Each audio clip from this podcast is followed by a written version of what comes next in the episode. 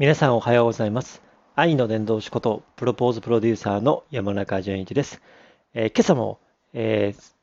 Voicy のながら日経という、えー聞く日経新聞の耳で聞く日経新聞の、えーニュースからですね、僕が気になったニュースをピックアップさせてお話をさせていただきますので、最後までお付き合いください。えー今日はですね、これですね、えー東京ドームホテルに滞在型アパート3年で200億円投資というニュースでございます。あのね、もう日本の一番有名なドーム、東京ドームがですね、周辺施設の改修とか改装に着手をいたします。今後2年から3年で200億円程度を投じて、ホテルの客室をですね、一部を長期滞在型サービス付きアパートメントに切り替えるほか、エンターテインメント施設などを導入する方向で検討するっていう。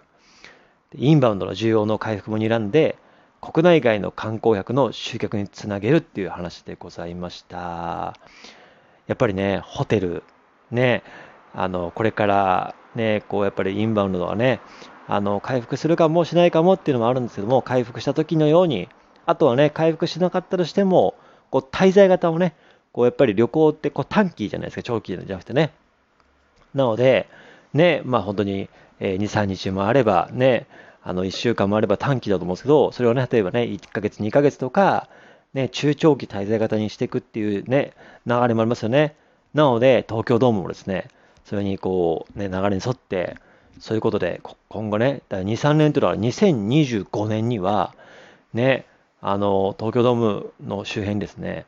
ね、その長期滞在型、もう長期がね、その、その、くくりがどこまでか分かりませんけども、ね、滞在してですね、その東京ドームとかね、東京周辺にね、お金を落とすような仕組みを作るっていうことですよね。東京ドーム、僕も東京にいたことありますけども、あのー、1回だけかな、野球を、なんかで見に行ったんですよね。僕、基本的に、あの、人混みに酔っちゃうので、あの、三半期間がちょっとおかしくなっちゃうので、行かないんですけど、札幌ドームも基本的に、あの、まあ、野球観戦は行かないんですけど、ね、あの、結構、まあ、モノビレッジとかね、そのなんか、なあの、子供ママフェスタみたいなのは行くんですけど、野球観戦みたいなね、わー音多いところに行かないんですけど、もうそんな感じでね、僕自身もコンサートもね、あの、ライブも行かない人なんで、まあね、あの、結構馴染みはないってないんですが、でもね、東京ドームね、あれは文京区とか水道橋とかですかね、飯田橋とかでしたかね、に応じて、結構東京ドームにある、あの、それこそなんか、東京ドームじゃないか、なんかあの、ジェットコースターみたいな東京ドームあるんですよね。東京ドームホテルか、なんかね、あ、にアトラクションみたいなのがあって、ね、結構なんかそれは僕の中でも、えー印象的で、東京ドームところ、た確かね、ジェットコースターみたいなのあったはずはずなんですよね。あ、今調べました。ありましたね。東京ドームシティアトラクションズって言って、ジェットコースターとかありますね。そうだからね、あの、まあ、東京ドームはね、やっぱりこうね、あの野球とかね、だけじゃなくて、コンサートもだけじゃなくて、ね、こういうね、あの、なんでしょう、えー観覧車とかね、えージェットコースターとか、ね、あの、あれでしょ、スプラッシュマウンテンみたいな水のね、やつとか、もあるけども、それだけじゃなくて、で、他の、その、ホテルも近寄れていくっていうとこですよね。ちょっと話は変わりますが、東京ドーム何個分っていうのを、あの、すごい広大な敷地の中で表現するじゃないですか。あれ、実は、東京ドームより大きいドームあるの知ってますか？ていうか、東京ドームは日本で何番目に大きいドームか、面積で知ってますか？グランドの敷地面積ですけどね。これ実は東京ドームは、今現在ですね、あ、これいつ調べだ？うんと、ちょっといつ調べかちょっと抜けてますけど、ね、うんと、東京ドームはですね、なんと、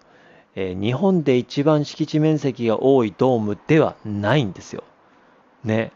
これちょっと結構、あの、びっくりですよね。収容人数とかで言うと、東京ドームがね、2番で、ちなみに収容人数は阪神の甲子園球場が一番大きいんですよね。東京ドームが4万6千人、阪神の甲子園球場が4万7千人なので、東京ドームの方が、ね、あの、実は収容人数多い。で、1位が阪神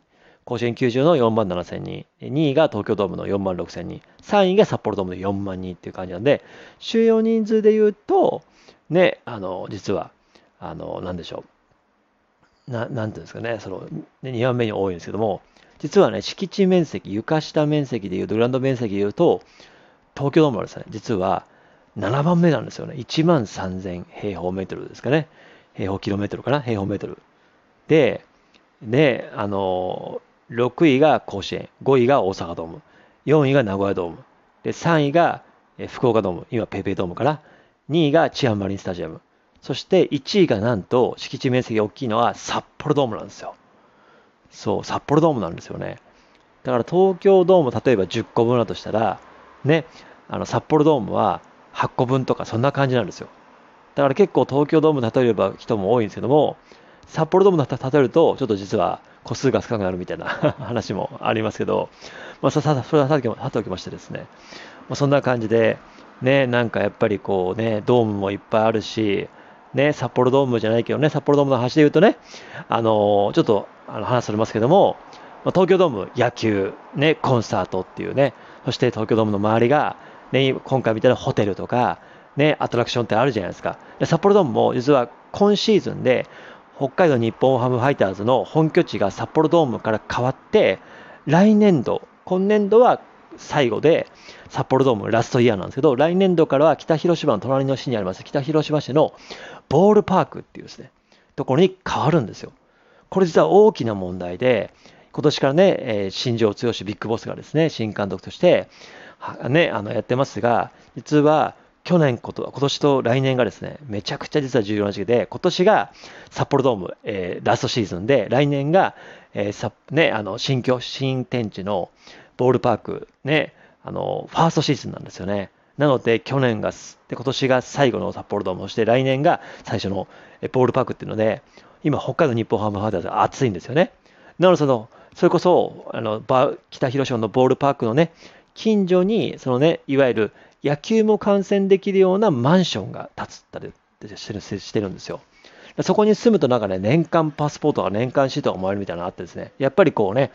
あの東京ドームのホテルじゃないですけども、札幌ドームもですね、実は、ものすごい札幌ドーム、あ、じゃ、ごめんなさい、ね、あの野球と、やっぱりね、宿泊とかね、野球とホテルっていうのは、野球と滞在っていうのは、やっぱりこう、ね、切って切り合わせないんだなっていうのを感じはね、改めてしました。ですので、ぜひ皆さんちょっとね、あの、野球もね、見に行くのもいいですけども、東京ドームもね、東京ドームという会社としてですね、しっかり、こうね、あの、野球以外にも、ね、コンサート以外にも、ね、こういうホテルとか、いろんなところでですね、収益を出していこうということで、やっぱりこう新ジャンルに、新天地に、そして新業種に参加していくっていう姿勢がね、東京ドームから伝わってきますので、ぜひね、皆さん方も、そういうね、あの、新、え開拓というかね、新事業とかね、新しいことっていう意味では、東京ドームのことも意識しますと、いいかなっていうふうに思いましたので ぜひね、このニュース聞いてみてください。このニュースも含めた、え本日の6月30日のながら日経、え今日のパーソナリティは、木曜日のパーソナリティが、大沢里奈さんでございますので、ぜひ小田里奈さんの放送を聞いてですね、で他のニュースもね、え NATO の話とかね、あのいろいろ話もあってます、節電の話とか、北朝鮮のミサイル問題とか話をしてますので、ぜひね、こちらの方も聞いてですね、毎朝6時40分から長日経ってニュースはですね、月から金まで6時40分、土日は、えー、確か8時だったかな、お届けをしますので、曜日ごとにね、パーソナリティさんが毎日放送しますので、ぜひね、長日経の本日の放送も概要欄に貼っておきますので、ぜひ聞いてみてください。ちなみに今日の踊り屋さんの放送はですね、放送のエンディングトークはですね、あの、着る服の色と、そして、ね、あの、シャツの裾を出すか出さないかで、実は体感温度が違うって話をしてますので、その話もぜひね、注目ください。ね、あの今日も踊り屋さん、本当にありがとうございます。そして、ね、ながら日経のパーソナリティの方、いつもいつもありがとうございます。今日もね、学びをありがとうございました。そんな感じで、え今日のね、あの、ながら日経 Voicy からでございました。ですのでね、今日のね、あの、この放送を聞いて、そしてね、今日の Voicy を聞いていまして、ぜひね、 Voicy のコメントは Voicy に来てほしいですし、僕のお便りにか、僕の放送に関しましては、ぜひ、ね、私もね、こんなニュース知りましたみたいな感じでお便りも、ぜひぜひ、え、聞いてみてください。ということでございました。それでは今日はここまででございます。えー、今日という日が皆様にとって最高に愛に溢れた一日になりますように、最後にあなたの愛が世界を救います。愛の伝道師ことプロポーズプロデューサーの山中淳一でございました。それでは皆さんまた、えー、明日お会いいたしましょう。せーの。愛だーではまた。